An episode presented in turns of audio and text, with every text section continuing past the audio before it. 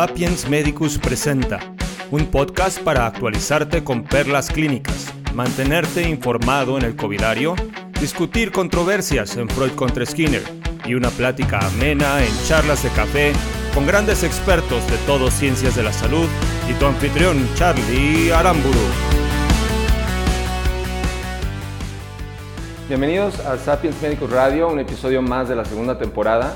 Y para los que se perdieron el evento que tuvimos, les platico que estuvo el doctor eh, Thierry Hernández Gilsol, el doctor Jaime G. de y Jaime Briseño y nos compartieron temas súper importantes sobre urgencias y COVID-19. Así que si se lo perdieron, entren a Sapiens Medicus Radio y eh, entérense de este evento que fue totalmente gratuito y lo pueden volver a disfrutar completamente. Y no se pierdan al doctor Thierry Hernández Gilsol en el curso de ventilación mecánica que ya estamos ofreciendo y que seguramente les va a ser de utilidad a todos aquellos que están en el frente de batalla contra COVID-19 y que además eh, requieren de eh, conocer del manejo del ventilador mecánico y la aplicación, no nada más en esta pandemia, sino en todos los pacientes que llegan a urgencias con insuficiencia respiratoria. Así que no se lo pierdan y entren a sapiensmedicus.org y sin más, empezamos con el programa del día de hoy. Vamos a tener primeramente a un cardiólogo que nos va a hablar sobre las actualidades en el tema de antitrombóticos en eh, síndromes coronarios agudos. Es un tema muy complejo que cada vez se vuelve más difícil de manejar de manera adecuada por todas las guías y estudios que se están constantemente actualizando y que seguramente te va a ser de utilidad. Tenemos también a una neumóloga que nos va a hablar sobre la rehabilitación eh, pulmonar en pacientes post-COVID-19 y hablaremos de suicidio y consumo eh, de eh, productos de cannabis de, alta, de, alta, de altas dosis o consumo crónico, el riesgo de suicidio que está relacionado y los reportes que ha habido en Estados Unidos acerca de que mucha gente, sobre todo joven, está muriendo por este consumo. Y por último, hablaremos con una nutrióloga al respecto de eh, las estrategias nutricionales para el manejo del hígado no graso. Así que está padrísimo el programa, no se lo pierdan y comenzamos. Arrancamos el episodio en esta ocasión con un tema muy interesante. Eh, tenemos para ello a un invitado especialista en, en el tema. Él es médico por la Universidad Autónoma de Yucatán cardiólogo intervencionista por el Instituto Nacional de Cardiología Ignacio Chávez.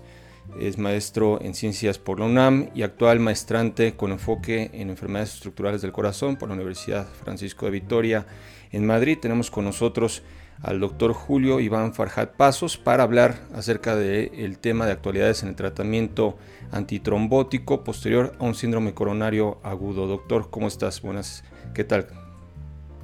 ¿Qué tal, Carlos? Muchas gracias por la invitación. Eh, bien, todo tranquilo, afortunadamente. Y como dices, es un tema apasionante, un tema eh, tan amplio, tan extenso, pero una vez tomando las perlas y los puntos clave, uno ya puede tomar las decisiones correctas. Gracias por la invitación. Gracias a ti por acompañarnos, doctor. Y precisamente es, es parte del tema el hablar, el, el, hecho de que las guías de manejo están, están en, eh, en, constante evolución y que ello hace eh, cada vez más complejo la toma de decisiones al respecto. Eh, en, en, particular en este tema ¿no? de, tratamiento antitrombótico, dado que se tiene que sopesar los beneficios antitrombóticos de los agentes antiplaquetarios y los antisquémicos de los anticoagulantes frente al riesgo de la hemorragia. Y bueno, hablando de esto, em, la terapia antiplaquetaria dual, como bien sabemos, eh, combinada con un inhibidor de difosfato de enosina como el clopidogrel, prasugrel o ticagrelor, son el tratamiento estándar posterior a un síndrome coronario agudo. Y aunque se siguen, eh, aunque de las guías en Estados Unidos eh, se siguen recomendando el, clopidogrel, o más bien es el, más utilizado, aún ya se está turnando hacia los de nueva generación. ¿En qué escenarios se favorece el uso de estos nuevos este, inhibidores eh, ticagrelor sobre, este, y prasugrel, doctor? Claro, es una, es una pregunta interesante. Eh, fíjate que de los últimos años para acá, eh, sobre todo las guías eh, internacionales que más utilizamos en términos de síndrome coronario agudo, Acuérdate que tenemos que dividirlo siempre en dos, el infarto con elevación y la angina inestable o infarto sin elevación. Ahí vamos a tomar la primera gran decisión, ¿no? Son siempre síndromes isquémicos coronarios agudos, pero son dos grupos muy diferentes de pacientes. Partiendo por el hecho de esta dicotomización, tenemos que partir de las guías que actualmente rigen esta toma de decisiones. Eh, existen las guías de la Sociedad Europea de Cardiología del 2017 para el manejo de infarto con elevación y recientemente, en el pasado, se publicaron las guías de la Sociedad Europea para el manejo de pacientes con infarto sin elevación del segmento ST. En ambas guías, eh, y sobre todo por como tú bien comentas, la, evolución actual dicta con base a evidencia que el tratamiento de elección aparece posicionarse ya al final para ticagrelor o para subrel e inclusive en ambos escenarios. Primero se optaba por, primero en el infarto con elevación, migrar de preferencia al momento del diagnóstico y el manejo inicial de los pacientes a la famosísima dosis de carga de aspirina más clopidogrel. Todo empezaba así. Pero en los últimos años y en ambas guías se recomienda en ambos grupos de pacientes iniciar la dosis de carga de aspirina, pero de preferencia con ticagrelor o con prasugrel. Si no contamos con alguno de estos dos agentes o tenemos ciertas contraindicaciones para uno o para el otro, entonces tomamos como segunda alternativa el clopidogrel. Pero ya de preferencia siempre en ambos escenarios, al tener la disponibilidad de prasugrel o preferir siempre estos ante el clopidogrel. Ahora bien, eh, ¿cuándo preferimos utilizar un agente sobre el otro? Si nos vamos a ir por prasugrel o por ticagrelor. Esta es una pregunta importante, ¿no? Porque, pues bueno, Ciertamente los dos son mejores que clopidogrel en estos escenarios, pero sí hay que tener en cuenta un par de consideraciones, sobre todo cuando usamos prasugrel. El prasugrel es un fármaco que, bueno, también como el clopidogrel, tiene, es más potente y un inicio de acción mucho más rápido comparado con clopidogrel y es por eso que se prefiere. Sin embargo, esto se asocia, como tú bien has dicho, a un incremento del riesgo de sangrado. ¿En quiénes en particular? Sobre todo prasugrel. Prasugrel definitivamente está contraindicado en aquellos pacientes que ya tuvieron un evento vascular cerebral tipo isquémico o inclusive un evento transitorio. En esos pacientes de preferencia definitivamente no utilizarlo. Por otra parte, pacientes que tienen mayor a 75 años, estos pacientes de preferencia no utilizarlo. Si se va a utilizar, la dosis de carga va a ser igual, sin embargo, la dosis de mantenimiento va a ser menor de 5 miligramos. Y los pacientes que tienen un peso menor de 60 kilos también hay que tener cuidado y de estos pacientes de preferencia hay que evitarlo. Tenemos la opción de ticagrelor. ¿no? Por otra parte, ticagrelor, bueno, no tendrá estas salvedades, excepto el antecedente de un EBC hemorrágico, en cual obviamente ambos fármacos están de preferencia contraindicados, pero tomar en cuenta que el ticagrelor está asociado a un efecto secundario de disnea, sobre todo en los primeros días del manejo de estos pacientes y sabemos que, bueno, nuestros pacientes habitualmente pueden hacer falla cardíaca y como síntoma principal disnea, y a veces puede causar cierta confusión en el manejo inicial de estos pacientes, ¿no? Pero tomamos en cuenta, conociendo este perfil de efectos secundarios, bueno, pues evaluamos al paciente si es realmente datos de falla cardíaca o no, o simplemente la disnea asociada al fármaco. Pero el mensaje final es sí preferirlos, ambos, ticagrelor para sobre clopidogrel en ambos escenarios, ¿sí? Claro. Ok, y bueno, em, ya eh, se ha lo, establecido pues en el tratamiento con la terapia dual es un mínimo de 12 meses posterior al síndrome coronario agudo. Obviamente las excepciones, eh, tiene sus excepciones, ¿no? Como, bien decía, para cada fármaco hay sus excepciones. También en el tratamiento, en la duración del tratamiento, pues eh, no, no, varía esto. Sin embargo, se ha estudiado eh, últimamente la alternativa de suspender la aspirina en lugar del inhibidor de P2Y12. Esto se ha este, reportado en el estudio Twilight, por ejemplo, este, en donde eh, se comparó la terapia dual, es decir, aspirina más ticagrelor, eh, con ticagrelor en monoterapia posterior a los tres meses de la terapia dual. En más de la mitad de los pacientes del estudio eh, se, había presentado ya un síndrome coronario agudo antes de que se sometieran a una intervención coronaria percutánea. Y bueno, el resultado es que al año la tasa de hemorragia clínicamente significativa fue menor y los eventos isquémicos no aumentaron con la monoterapia con ticagrelor en comparación con ticagrelor más aspirina. Lo mismo sucedió con el estudio TICO. Ahora, ¿cuál sería la recomendación actual con respecto a esta nueva tendencia de continuar en monoterapia con un inhibidor de la P2 y E12 a los tres meses de la terapia dual, doctor? Ah, pues una muy buena pregunta. Sobre todo es un tema, como bien dices, que de los que han demostrado mayores cambios en los últimos años, en los últimos dos, tres años sobre todo. Eh, y aquí nuevamente parte del precepto fundamental. Si estamos ante un paciente que presentó un infarto con elevación o un infarto sin elevación a un inestable, sobre todo un infarto sin elevación. Eh, sobre todo, como bien comentas, el estudio Twilight, eh, ya comentaste sus características principales, cabe señalar que en este, en este estudio en particular se excluyeron pacientes con infartos con elevación. ¿sí? Entonces, aquí tenemos que tomar, ya empezar a, a seleccionar muy bien a los pacientes. Entonces, eh, la recomendación actual es eh, estándar 12 meses para todos, doble terapia. Esto es, repito, estándar, pero sabemos que estos pacientes cada vez son más complejos y como la complejidad lo marca, hay que estratificar el riesgo. Y esta estratificación se basa principalmente en dos factores. Tenemos que estratificar a todos nuestros pacientes de manera individualizada hacia su perfil de riesgo, riesgo estándar, riesgo basal de sangrado y con los fármacos y el riesgo de eventos isquémicos tenemos que nosotros tener la capacidad de determinar y discriminar cuál es el perfil de riesgo de ambos pacientes. Y con base a este perfil de riesgo tenemos básicamente tres grupos de pacientes. Un grupo de pacientes, digamos, llamémoslo riesgo estándar, que no tienen de por sí un riesgo incrementado de sangrado ni riesgo incrementado de eventos isquémicos. Y de acuerdo a esto nos tendremos una duración del tratamiento antiagregante dual. Tenemos los pacientes que tienen un riesgo elevado de sangrado y también tenemos, por otro lado, los pacientes que tienen un riesgo elevado de eventos isquémicos. ¿Cómo base tomamos las decisiones? En términos generales, podremos decir que los pacientes que tienen un riesgo elevado de sangrado son aquellos pacientes en los que tenemos que intentar priorizar acortar el tratamiento, acortar la duración del tratamiento. Esto es porque, evidentemente, si un paciente con riesgo elevado de sangrado, pues obviamente mayor duración de la terapia, podemos predisponerlo a un número incrementado de eventos de sangrado. Por otro lado, pacientes que tienen un riesgo incrementado de eventos isquémicos, tendríamos que idealmente protegerlos con un tratamiento ideal con una mayor duración. Existen escalas que vienen en ambas guías, sobre todo en las guías de infarto sin elevación, que van cada vez más metiendo escalas nuevas como la, hay una guía, escala que es el ARC Height Bleeding Risk, que nos permite estratificar a nuestros pacientes en riesgo bajo, riesgo alto o muy alto de sangrado para poder tomar la decisión correcta. Una muy ya conocida por todos es la escala Crusade, también que nos determina el riesgo de sangramentos asociados al mismo. Y todo esto es una balanza, y esta balanza la vamos a poner en contraposición con el riesgo de eventos isquémicos.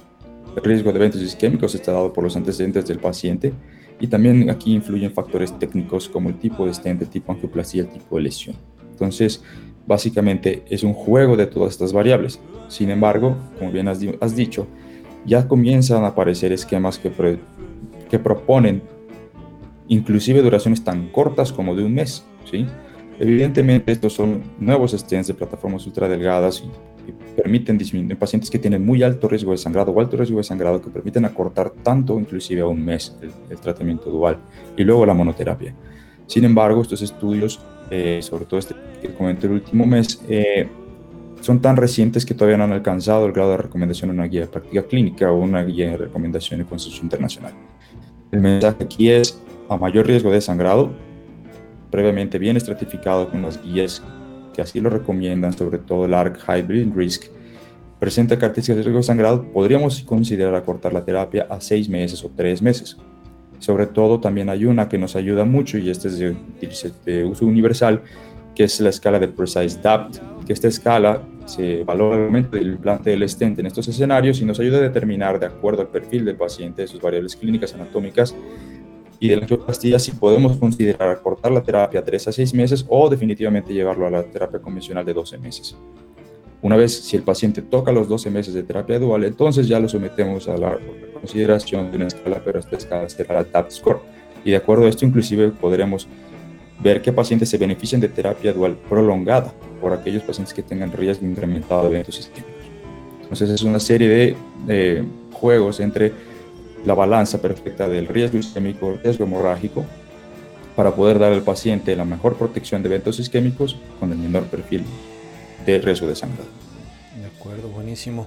Y bueno, em, pasando al otro grupo que, eh, evidentemente ha tenido múltiples cambios de acuerdo a, los últimos estudios que han salido, es el hecho de que en las guías de práctica clínica actuales se recomienda la combinación de la terapia dual con terapia anticoagulante en pacientes hospitalizados con síndrome coronario agudo, eh, independientemente de si se planean estrategias de tratamiento invasivas o conservadoras.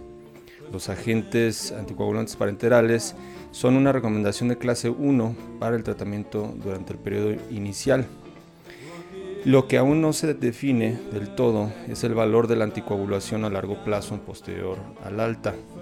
La adición de tratamiento anticoagulante en el periodo inmediato posterior a un síndrome coronario agudo reduce el riesgo de episodios trombóticos recurrentes, pero aumenta, como bien hemos estado platicando, el riesgo de, hemorragia.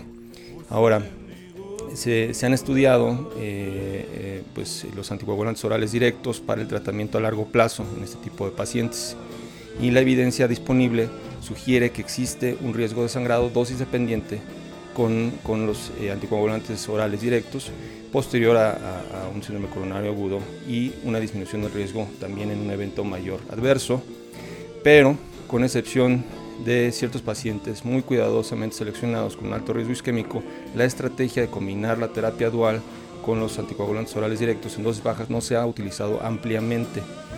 ¿Cuál sería entonces la recomendación actual al respecto, doctor? ¿Cuál es el caso en pacientes con fibrilación auricular? Claro, esta es la, siempre en la escala de complejidad del manejo de estos pacientes la, la última pregunta, pues esto es la, es la más compleja de responder en términos generales por el número de variables que entran en juego. En este grupo de pacientes, como bien, bien, has mencionado, son pacientes habitualmente que tienen fibrilación auricular o que tienen por lo demás alguna otra indicación para anticoagulación oral a largo plazo. ¿sí? Puede ser a lo mejor un paciente con una prótesis mecánica o algún otro escenario, otro embolia pulmonar, alguna otra indicación que más allá de la doble antiagregación en el contexto de un síndrome coronario agudo ameritan anticoagulación oral. Evidentemente esto es conocido como la triple terapia y es de gran importancia por el riesgo tan alto de sangrado que implica para los pacientes. Somos pacientes que tenemos con aspirina, clopidogrel, antagonistas de la vitamina K o nuevos anticoagulantes orales. Entonces, en estos pacientes es el mayor riesgo de todos los escenarios posibles para el riesgo de sangrado. ¿verdad?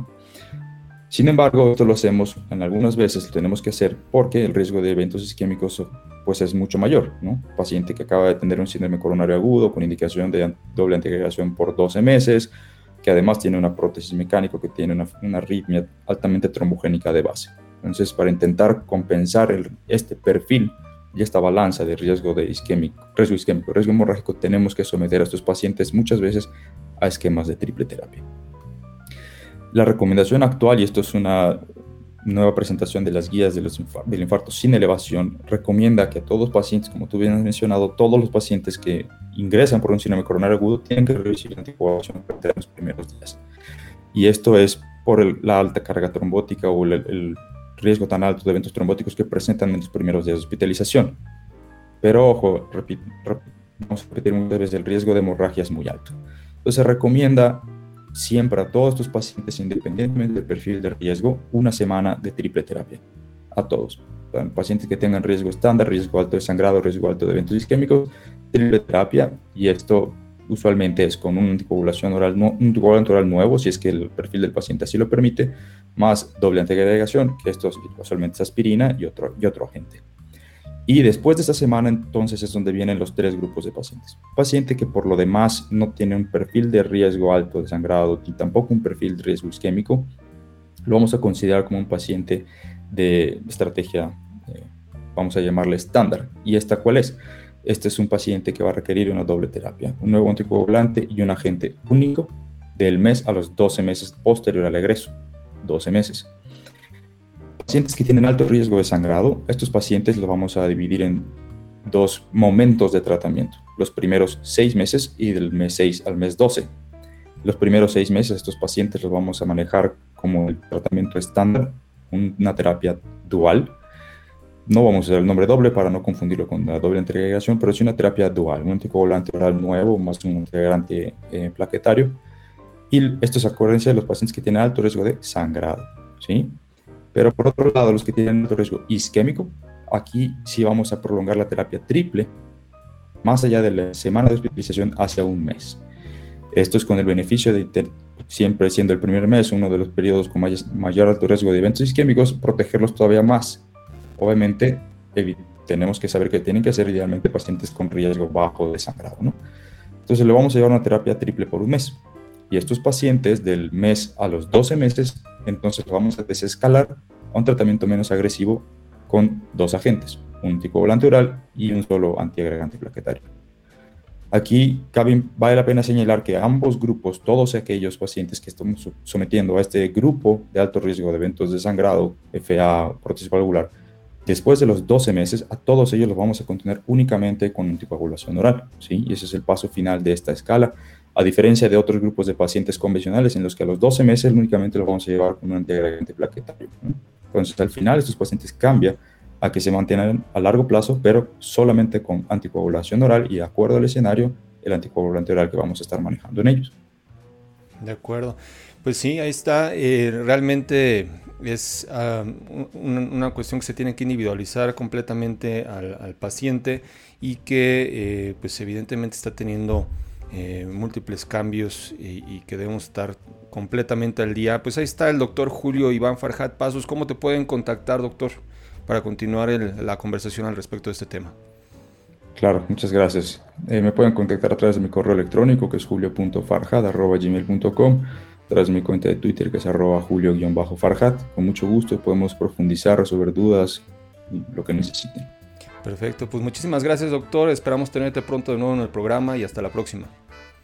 Muchas gracias a ti, saludos a todos, gracias y vamos a platicar acerca de un tema muy interesante en, Covidario.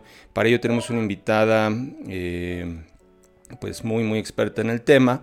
Ella es médico por la Universidad de Guadalajara y realizó su especialidad en neumología en el Centro Médico Nacional de Occidente e hizo su alta especialidad en fisiología y terapia respiratoria por el Instituto Nacional de Enfermedades Respiratorias, el INER.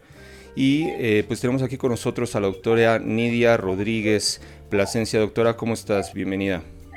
Bien, muchas gracias. Pues un gusto tenerte, doctora, y platicar acerca de la rehabilitación pulmonar en pacientes eh, post-COVID-19. Es un tema pues que es muy interesante y del cual todavía se desconoce pues bastante, ¿no? Pero eh, pues vamos a, tratar de, profundizar un poquito en ello.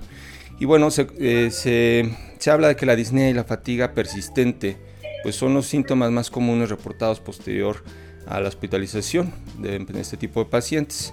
Y bueno, ello no nos debería de sorprender porque pues eh, hay enfermedades, otras enfermedades eh, virales que también dejan este, este, este, este, cuadro y en COVID en particular pues porque afecta principalmente a los pulmones. Ahora, se está empezando a hablar de un síndrome post-COVID-19. ¿Qué se conoce al respecto, doctora? Bueno, pues lo que se conoce al respecto es que los pacientes, posterior al evento agudo de haber padecido COVID-19, persisten con muchos síntomas. Como bien dijo, los respiratorios son los principales, disnea, la fatiga por mucho, y entre los respiratorios, aparte de la disnea, hay otros síntomas que prevalecen. También puede haber tos. Eh, y entre otras partes, no solo los respiratorios, sino también se ha visto que hay otros, eh, otros partes afectadas, lo neurológico con pérdida de memoria, pérdida de cabello, algunos sentidos que se ven afectados, la anosmia, la disgeusia. Em, entonces eso es lo que estamos viendo nosotros posterior al evento, sobre todo después de 12 semanas de que resuelve lo agudo y que el paciente está en el proceso de recuperación, pues persisten estos síntomas. Claro, y, bueno, el espectro clínico de, en cada paciente varía eh, muchísimo dependiendo también la gravedad de la enfermedad ¿no? y de las comorbilidades que, que, presente. Em, ahora, ya entrándonos un poquito en la parte de, neumología, em, ¿cuáles son las principales alteraciones en las pruebas funcionales pulmonares encontradas en este tipo de pacientes posterior al alto hospitalaria? Ok, bueno, sabemos que en esas enfermedades inmediatamente no se les puede hacer unas pruebas de función pulmonar por, por la situación en la que se encuentran, ¿no? De eventos agudos. Pero posterior a ello, cuando hacemos la espirometría, difusión de monóxido de carbono, las caminatas de 6 minutos, la medición de saturación, eh, parámetros gasométricos o la, medición de presiones inspiratorias máximas y expiratorias máximas, sí encontramos algunas alteraciones. Entre ellas, bueno, depende de si el paciente está utilizando o no actualmente oxígeno suplementario, que es donde vamos a ver nosotros en, en la saturación de oxígeno una disminución o en la gasometría arterial con disminución de la, de la presión arterial de oxígeno. En cuanto a la espirometría, cuando es posible hacerle estos estudios con todos los cuidados pertinentes, con el uso de filtros y demás, eh, generalmente la mayoría de los pacientes no tenemos unas pruebas basales previo a las infecciones. Entonces no sabemos cómo estaban antes de que, de que el paciente estuviera enfermo. Pero lo que se observa en espirometría son patrones restrictivos. Eh, son sugerentes de restricción. Sabemos que la espirometría no nos confirma una patología restrictiva, pero sí podemos ver sugerente de restricción. Si tenían o no comorbilidades previas, sobre todo con patologías obstructivas, asma o EPOC, pues podemos ver eh, predominantemente patrones obstructivos. Tenemos que confirmar estos diagnósticos eh, lo que nos confirma el patrón restrictivo o una enfermedad restrictiva sería completismografía corporal y ahí es donde podríamos confirmar o no si el paciente tiene o atrapamiento aéreo o si realmente es un patrón restrictivo o si son patrones mixtos en los pacientes que tenían previamente patología obstructiva. También hacemos lo que es difusión de monóxido de carbono y en estos pacientes hay veces, sobre todo si tuvieron el uso de oxígeno, se ve con disminución de la difusión de monóxido de carbono. En la caminata de 6 minutos, bueno, esto es mm, diferente para cada paciente.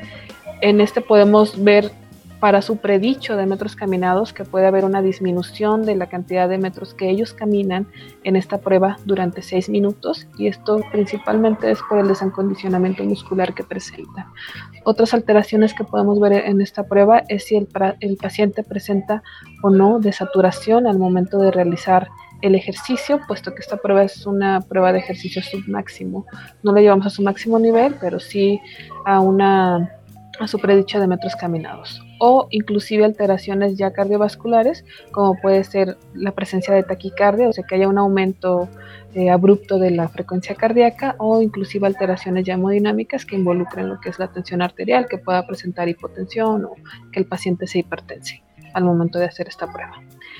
Eso es con la caminata. En cuanto a las pruebas de Pimax y Pmax que nos miden las presiones inspiratorias máximas y presiones expiratorias máximas, también es muy variado. Sí necesitamos realizarlas porque sobre esto es la cuestión basal que vamos a tener con el paciente para saber si necesitamos o no hacer eh, fortalecimiento de los músculos respiratorios.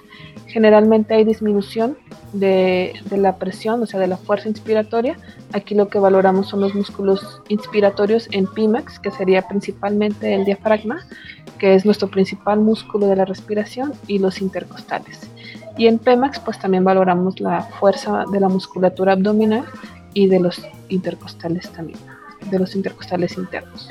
Entonces, esas serían las principales alteraciones que tendríamos en las pruebas de función respiratoria.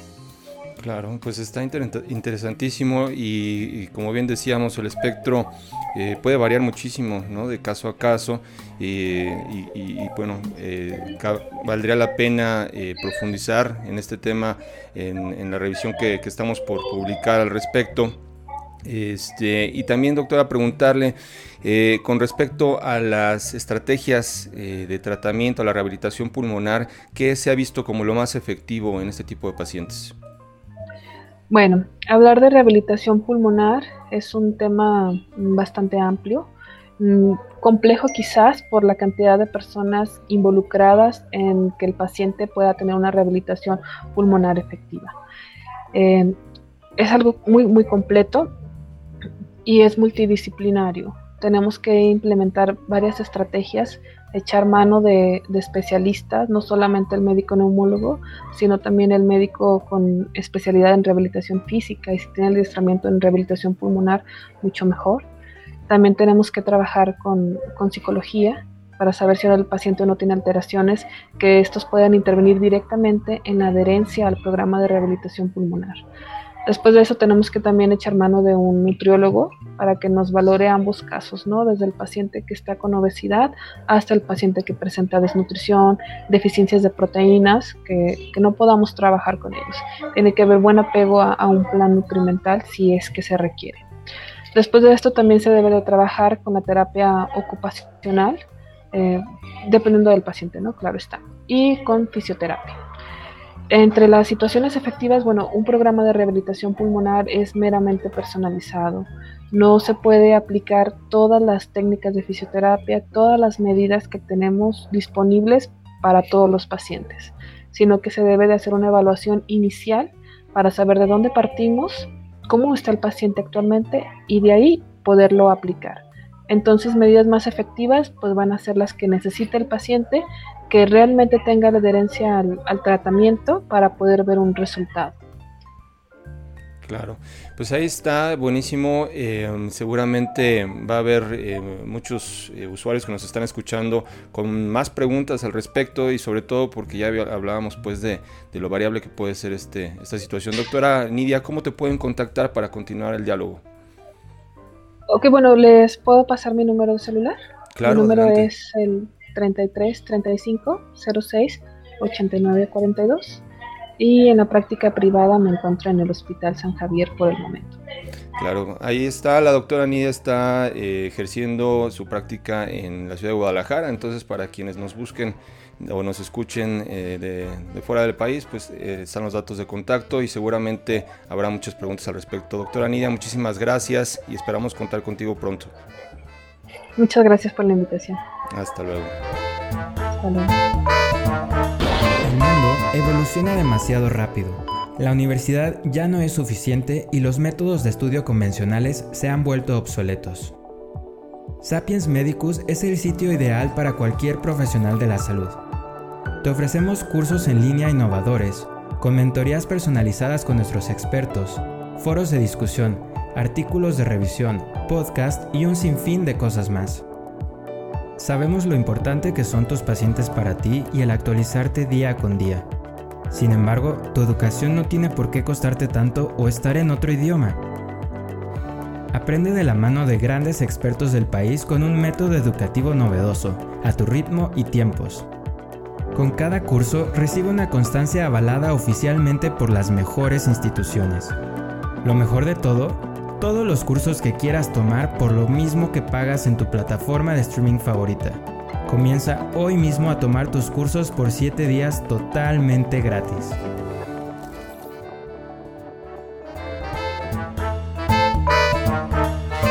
Continuamos con el programa de esta ocasión y en el segmento de Freud versus Skinner vamos a hablar sobre un tema bastante interesante y que cada vez hay mayor evidencia eh, al respecto, esto es el uso de productos de eh, cannabis o marihuana y el riesgo de suicidio.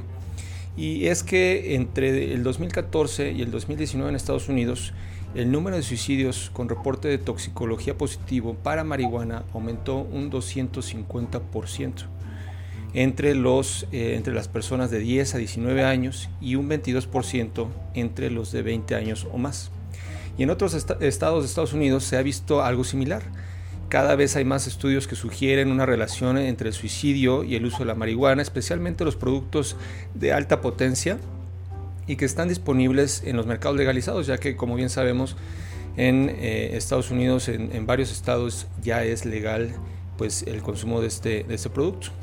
Además, eh, pues hay aspectos de, psicosociales que eh, cabe resaltar y esto es que el 48% de los consumidores jóvenes de marihuana eh, refieren que eh, han ido a chambear drogados, 40% al menos refiere una vez por semana. Y ha habido un aumento de hasta el 170% en la atención a pacientes en el servicio de urgencias por enfermedades relacionadas con la marihuana, como por ejemplo el síndrome de hiperemesis carabinoide o incluso eh, personas que están debutando eh, con, psicosis. Entonces, em, incluso ha habido eh, un, aumento en las hospitalizaciones relacionadas a la marihuana hasta en un 148%.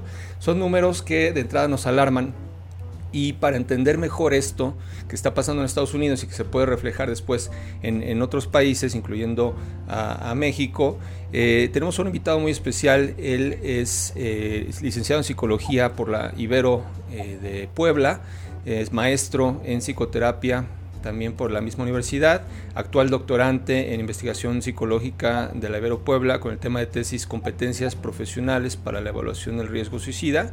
Es profesor titular en la Universidad Autónoma de Tlaxcala y en la Ibero de Puebla y actualmente psicólogo clínico. Damos la bienvenida al eh, maestro Aldo Vázquez Chávez. Maestro, ¿cómo estás?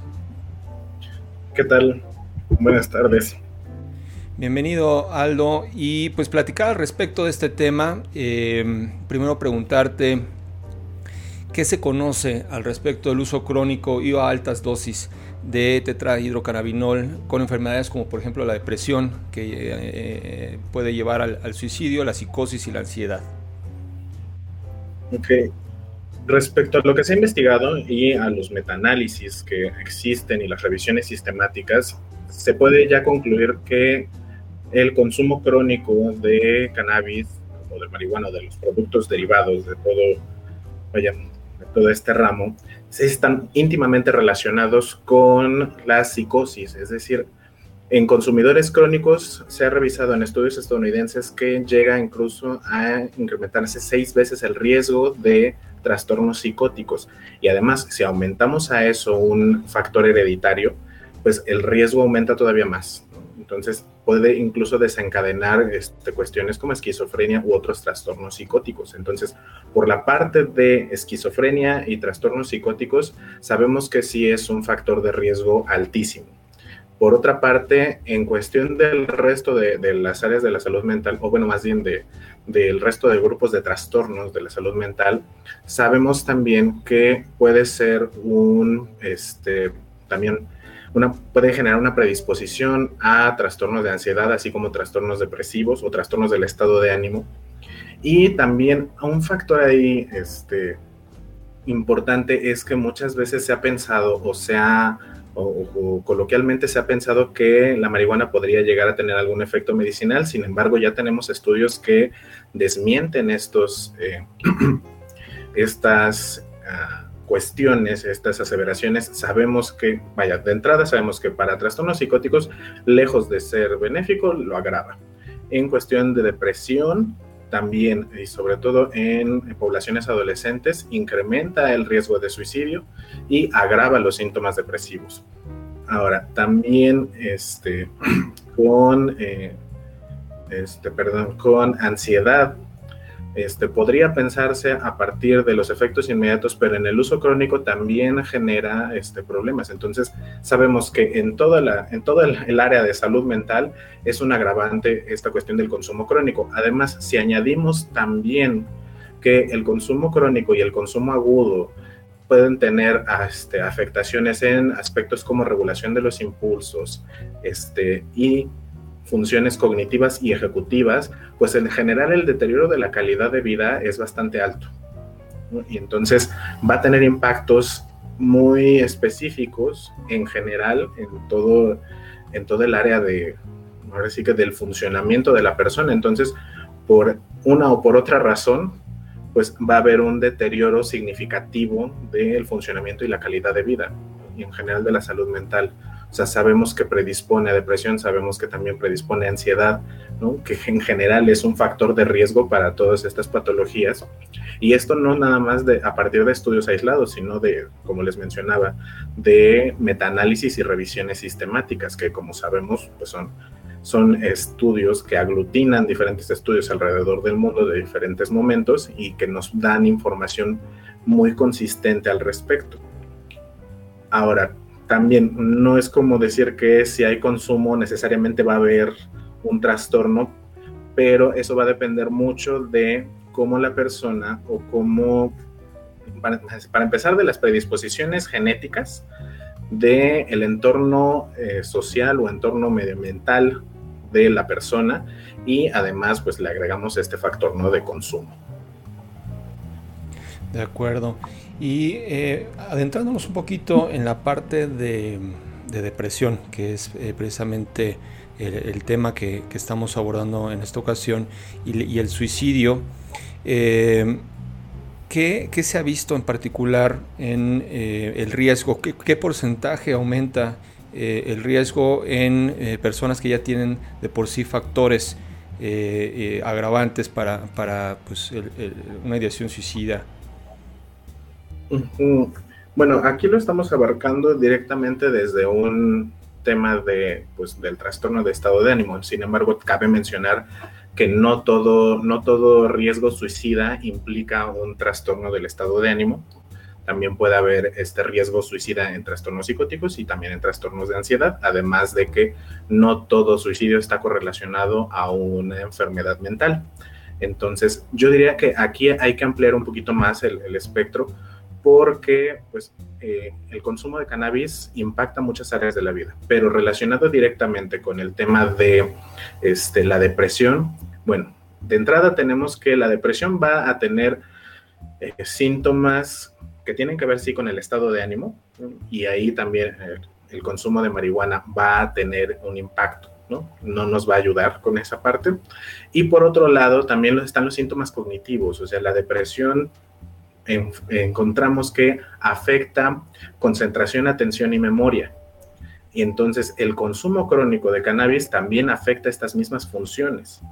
Entonces, si lo contemplamos, ahora sí que combinando estos dos padecimientos o estos dos factores, eh, el resultante o el agravante va a terminar siendo muy grande. Y entonces, ahora, esto relacionado con el suicidio, no vemos al suicidio como una, como, ay, como un suceso o una resultante con una sola causa. Es, siempre es multicausal. ¿no? ¿no? hablamos de una causa, hablamos de factores que llevan a la persona a esto. Entonces, de esta manera podemos, a ver, de, este, concretar mucho que pues se juntan un conjunto de circunstancias dentro de las cuales, a ver, hay depresión y puede haber ideación suicida, pero si además hay consumo de marihuana, también vamos a ver que va a haber más afectaciones del estado de ánimo, más afectaciones de las funciones cognitivas y ejecutivas, por lo tanto, un mayor deterioro de la calidad de vida y del funcionamiento, y por lo tanto, vamos a encontrar, pues, ahí, este, si ya había ideación suicida, si ya va a haber riesgo suicida, los factores de vulnerabilidad empiezan a crecer muchísimo.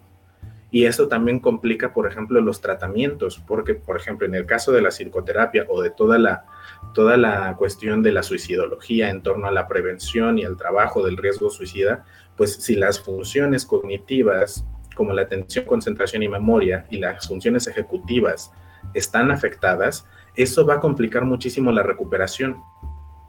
Entonces ahí tenemos un, un factor muy, muy complicado. Entonces, Así que esto puede ser, digamos, como decía, multicausal, pero este, el consumo de marihuana pues tiene todo este impacto. Además de que a partir de los estudios estadísticos, metaanálisis y revisión sistemática, sabemos que en adolescentes y adultos el consumo crónico de marihuana sí está relacionado enteramente con un aumento del riesgo suicida.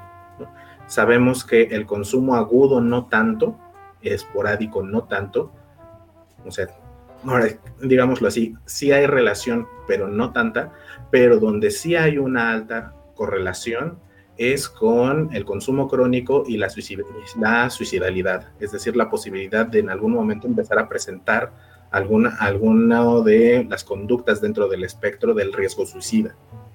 De acuerdo. Ok, sí, porque definitivamente eh, cuando hay presencia de, por ejemplo, un, trastorno de la personalidad limítrofe y, eh, como bien se sabe, eh, en estos trastornos el consumo de sustancias psicotrópicas precisamente llevan a, pueden llevar a psicosis, ¿no? Y, se quedan ahí en, su psicosis y, de chance, pues termina en, suicidio, ¿no? tragedia. Entonces, pues definitivamente es un tema que, interesa muchísimo y más a uno como, como médico, cómo abordar a pacientes con, factores de riesgo, eh, por ejemplo, y como bien decíamos, ante el consumo crónico y, riesgo de depresión, eh, y que sabemos que consumen productos de marihuana, en particular ah, de, alta potencia o altas dosis, eh, ¿cómo abordarlos? ¿Cómo abordarlos? De entrada, este, pues educándonos y formándonos en torno a todo el tema de suicidología.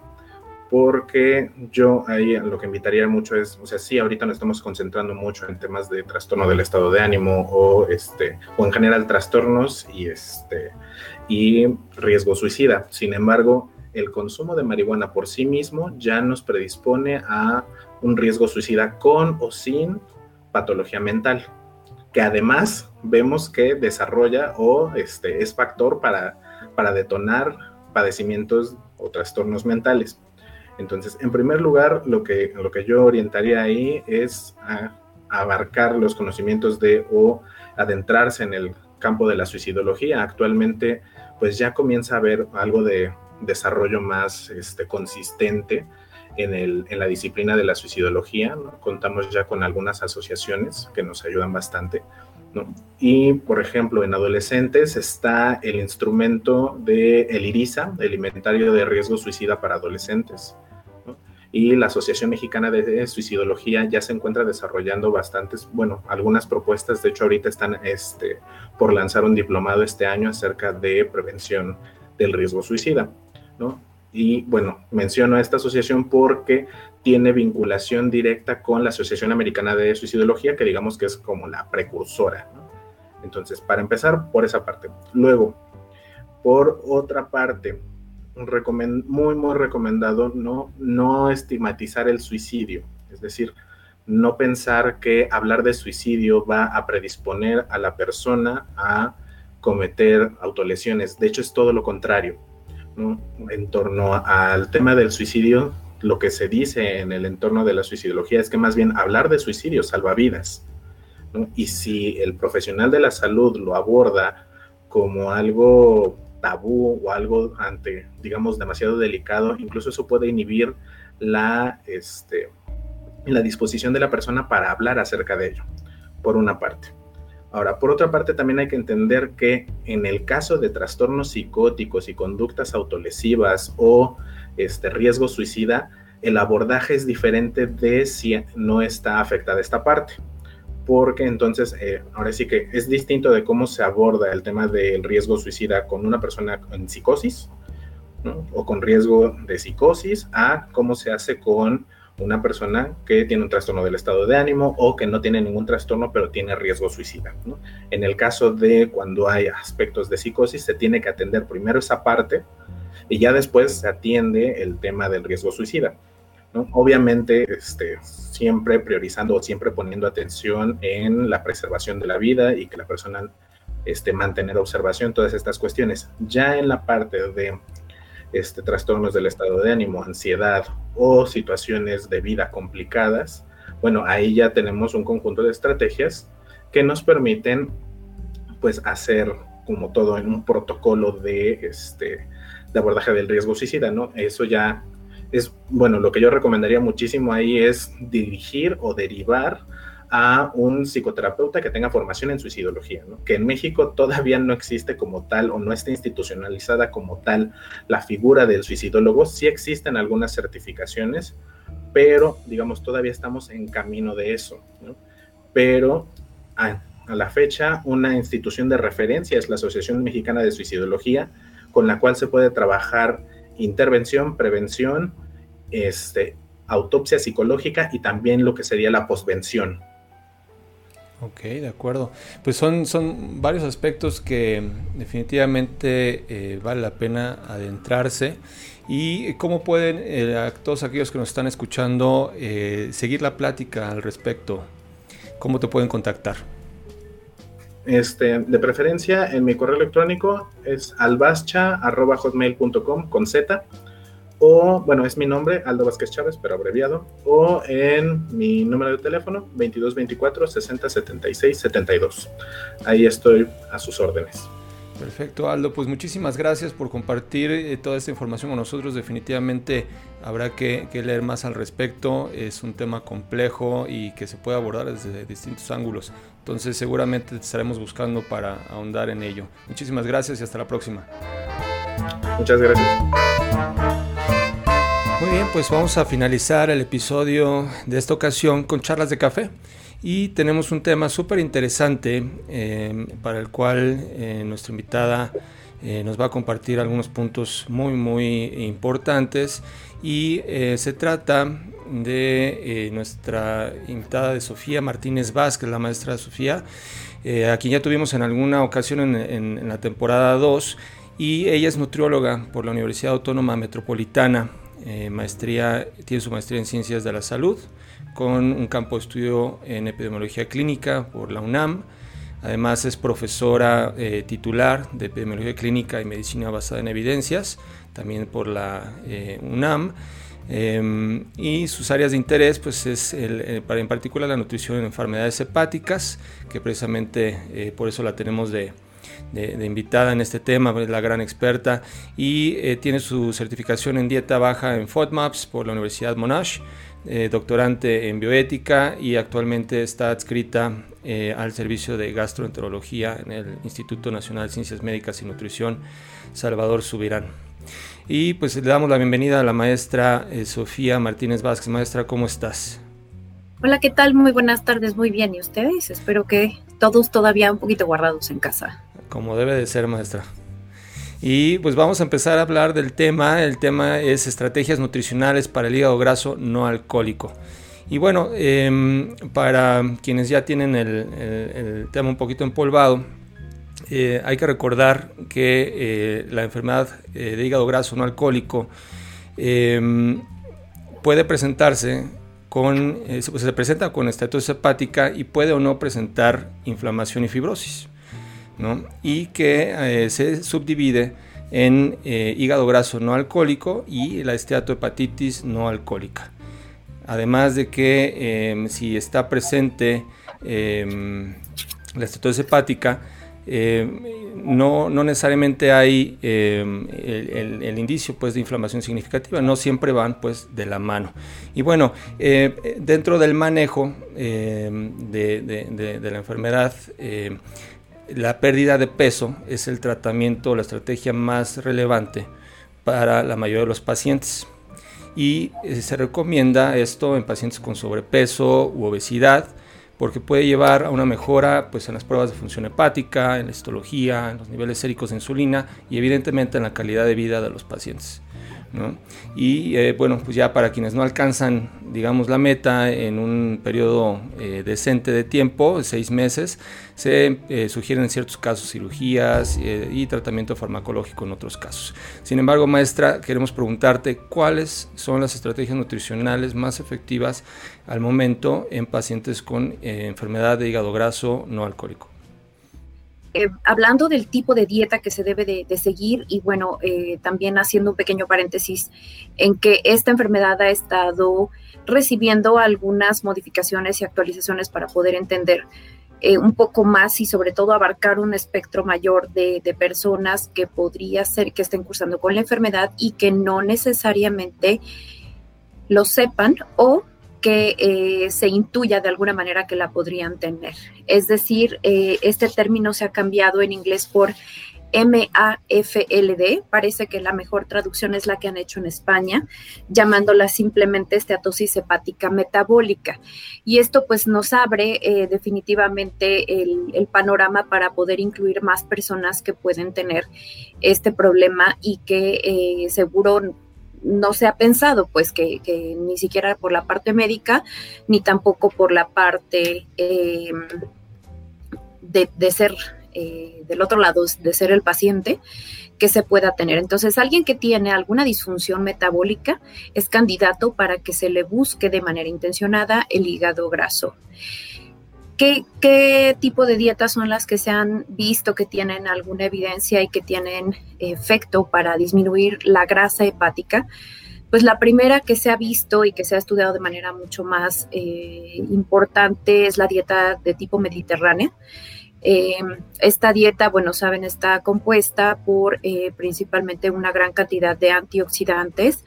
se incluyen alimentos frescos, se incluyen pescados, eh, alimentos que tienen em, omega 3, em, se incluyen alimentos que tienen fibra, se incluyen alimentos incluso fermentados. Entonces esto podría ser eh, un buen indicio para poder hacer algunas acciones, otras eh, otros ajustes en la alimentación de manera local, pero ahorita voy a avanzar en ese tema.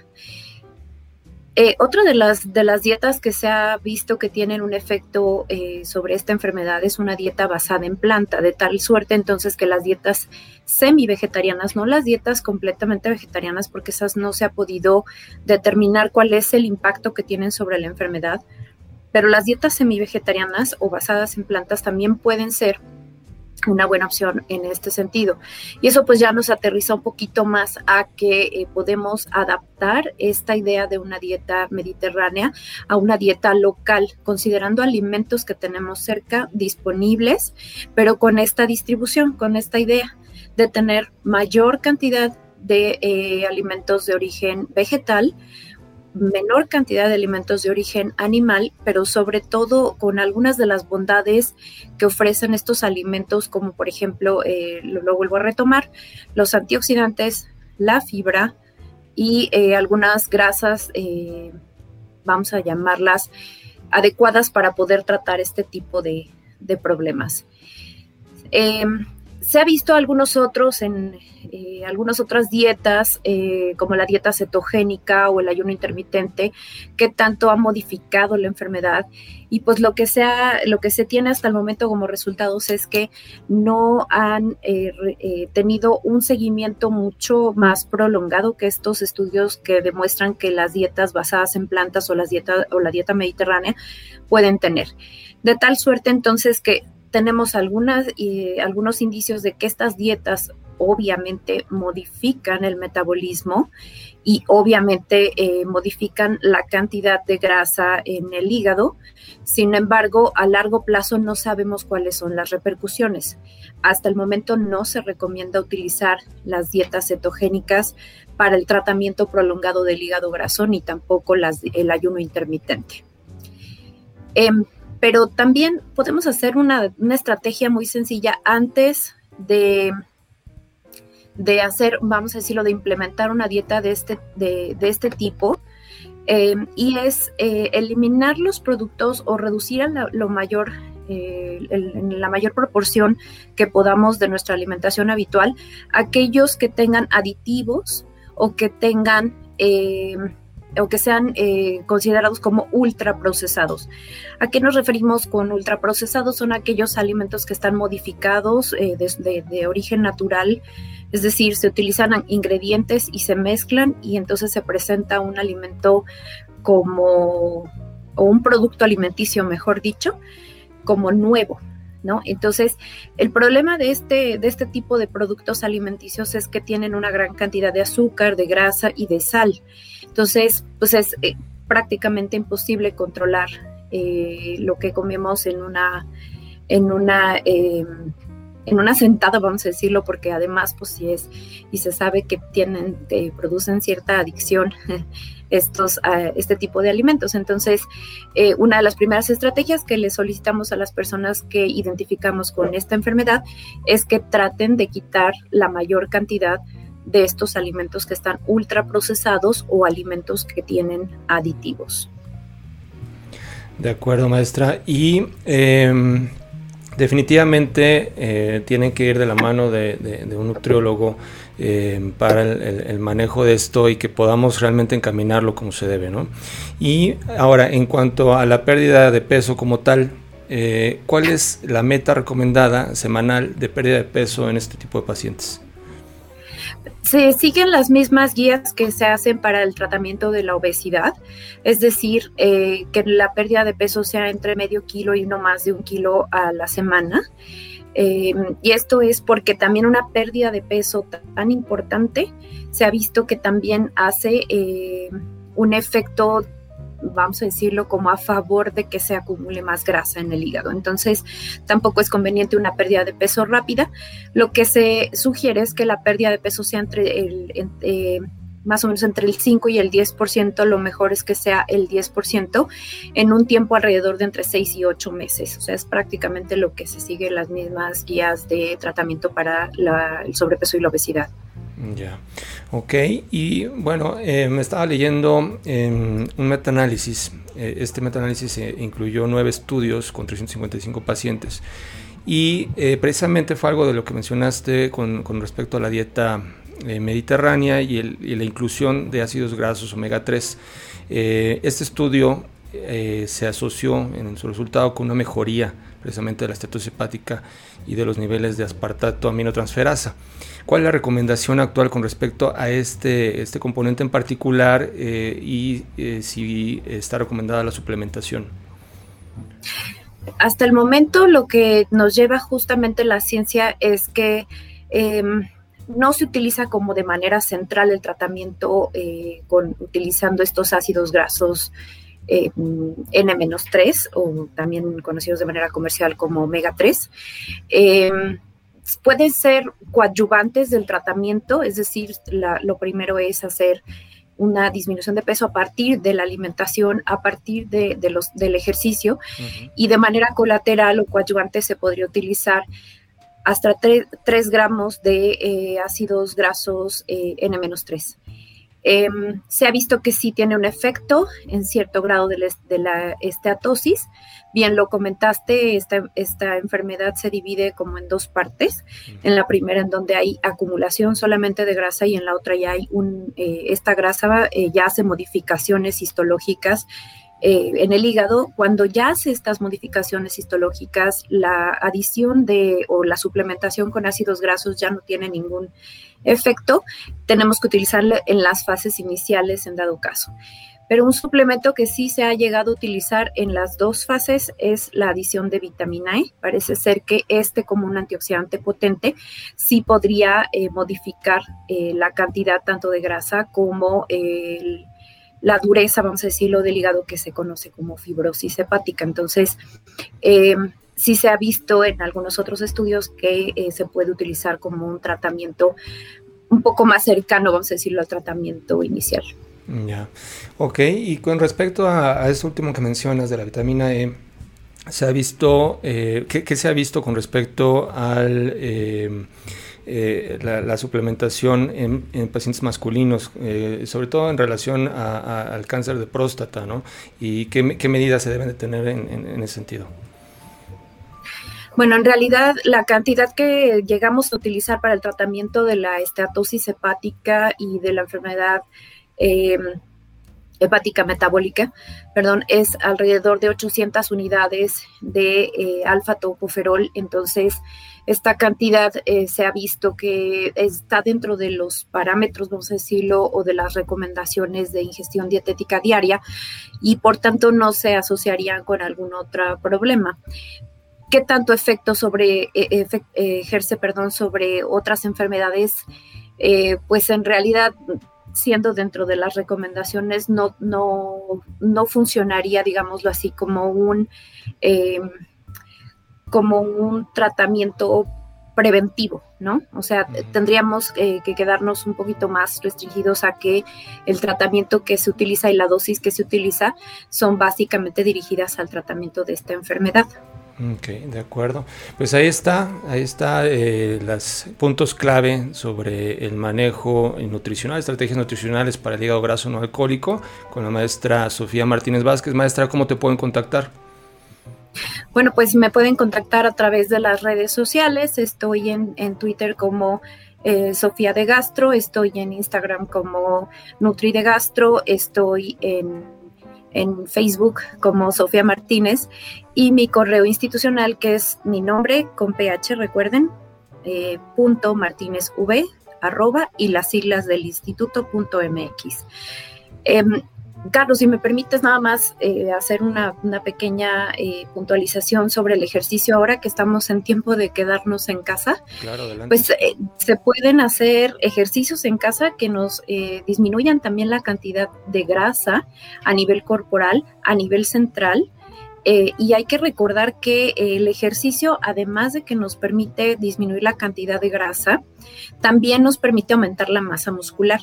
De tal suerte entonces que se ha visto que en esta enfermedad parece que tiene más efecto que tengamos mayor cantidad de músculo eh, que, eventualmente menor peso corporal. Es decir, podemos mantener más o menos nuestro peso corporal, pero hacer un cambio en la composición corporal. Entonces, yo los invito a que busquemos, y, de verdad parece ya como disco rayado, pero creo que es necesario en estos tiempos no descuidar nuestra salud hepática. Claro, totalmente, maestra. Pues ahí está y eh, seguramente muchos van a querer eh, continuar el, diálogo acerca de este tema que realmente es súper interesante y muy importante. Entonces, eh, pues que te contacte maestra y esperamos tenerte pronto de vuelta. Muchísimas gracias, claro que sí, les mando saludos a todo tu auditorio. Gracias maestra, hasta luego. Pues ahí está el segundo episodio de la segunda temporada de Sapiens Medicus Radio. Espero que haya sido de su agrado. No se olviden de entrar a sapiensmedicus.org donde van a encontrar un montón de contenidos de actualización para los profesionales de la salud y pues los esperamos en redes sociales. Compartan, síganos y nos vemos en el próximo episodio.